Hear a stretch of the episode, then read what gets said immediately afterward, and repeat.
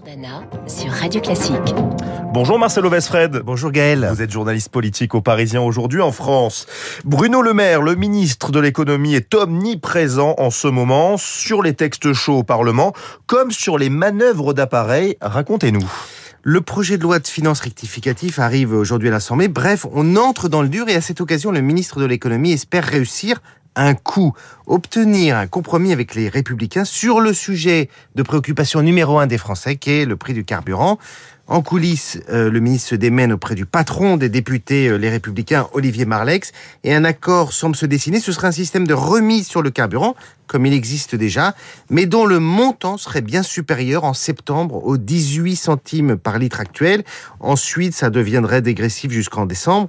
Au-delà de ce point technique, le maire a une ambition politique, c'est d'arrimer la droite à la Macronie pour éviter que les textes du gouvernement passent grâce au soutien ou à l'abstention euh, du Rassemblement national, ce qui est évidemment difficile à assumer pour le pouvoir en place. Bruno Le Maire est aussi au savant-poste sur un autre sujet brûlant qui est celui de la fameuse taxe sur les super profits. On le sait, le ministre freine à fond. Il demande de la cohérence aux marcheurs qui sont tentés par cette idée. Attention, leur dit-il, il faut être en ligne avec l'ADN macroniste qui est euh, pas de nouvel impôt. Parallèlement, et c'est inattendu, le ministre de l'économie a décidé de s'investir dans le parti présidentiel, dans le parti Renaissance.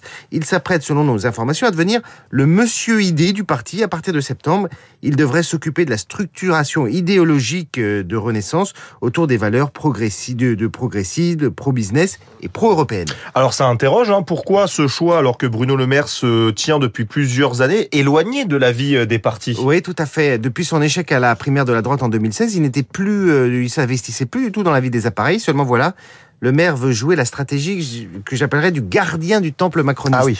On le sait, le chef de l'État ne peut pas, n'a pas le droit de se représenter. Donc les prétendants à 2027 commencent à avancer discrètement leur pion. Édouard Philippe on le voit, il a choisi une posture, un pied dedans, un pied dehors, il appelle ça libre mais loyal. L'approche de Bruno Le Maire repose sur la stratégie exactement inverse. Elle consiste à incarner les fondamentaux du macronisme pour espérer ramasser la mise euh, le, en 2027. Les grandes manœuvres, Gaël, ne font que commencer. Et on suivra ça avec vous avec plaisir, Marcelo Vesfred. L'info politique, c'est aussi dans le journal Le Parisien aujourd'hui en France. Et c'est bien sûr comme chaque matin.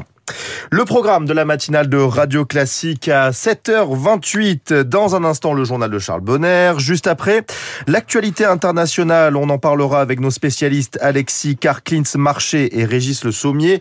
Le Mali et la Chine sont au menu de leur chronique. Juste avant, la météo.